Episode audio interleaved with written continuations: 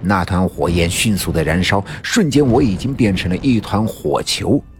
火焰从我的嘴里、眼睛里、鼻孔里、耳朵里窜出来，哗啦啦的燃烧。燃烧的我，将整个村部的院子照亮。散发出来的巨大的热量，逼得那些原本无比嚣张的妖邪被烤得吱吱的乱叫。他们无法承受这巨大的热量，身体开始干枯萎缩，最终他们也跟着燃烧了起来，变成了一个个火团。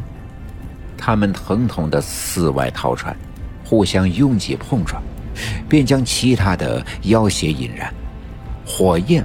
便从刘家镇的村部开始迅速的蔓延开来，很快，村部那坍塌了大半的屋子燃烧了起来，村部外面的路边的杨树燃烧了起来，大石碑燃烧了起来，对面刘振刚的诊所燃烧了起来，李文学的小卖店也燃烧了起来，刘家镇变成了一片火海。无论生的人，还是死的尸，都噼里啪啦的燃烧了起来。就在我面前的我爷爷、爸爸和妈妈，也没能幸免，和那个凶恶的王革命一起，都变成了灰烬。而我，在耗尽身体里的最后一滴血液、最后一丝热量之后，轻飘飘的。飘在了空中，似乎是一只轻巧的羽毛，飘出村部的院子，飘向李文学的小卖店。我在空中居高不下，看着整个刘家镇已经变成了一片火海，一切生命都已经在这场大火里变成了灰烬。不论是肉体凡胎的人类。还是那些刚刚冲破四方煞封禁来到人世的妖邪，大火将整个刘家镇融化。突然，我低头看到李文旭的小卖店坍塌了一半的屋子里，发出了一道金灿灿的光芒。那光芒正来自于白小娟的屋子，那光芒无比的温暖。似乎有着强大的魔力吸引着我，我便不由自主的朝着那光芒落下。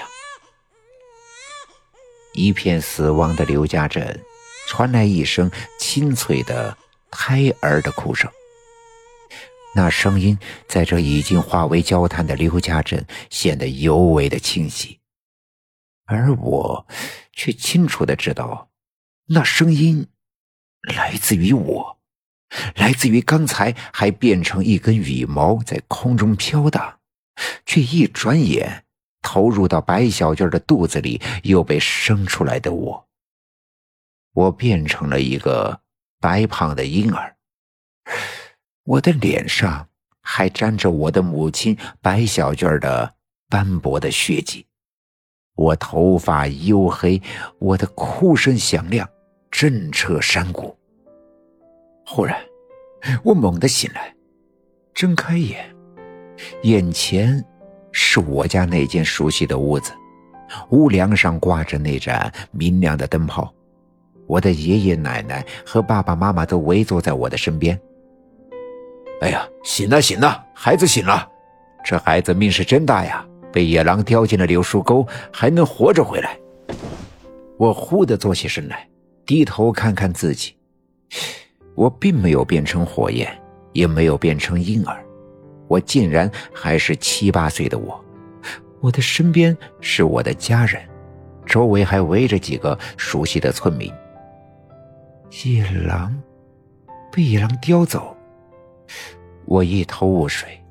恍惚中，我想起了，原来我刚才我正在院门口的地震旁边玩耍，被野狼叼走，逃进了柳树沟。我爸爸和爷爷一路狂追，将我救了回来。那么，后来的一切呢？四方煞封印的妖邪呢？燃烧成一片火海的刘家镇呢？到底是我梦里回到了从前，还是幻觉里出现了未来？正当我茫然不知所措的时候，窗外闪出了一阵金色的光芒。透过窗子，我清楚地看到一个慈祥的老者微笑着向我招手。我认得他，正是常三太奶。Hello，各位听友，大家好，我是慕容双修。这本书到今天就全部完结，再次感谢每一位听友你们的支持和陪伴。就在昨天，我刚刚上架了一本全新的风水玄学，叫做《麻衣天师》。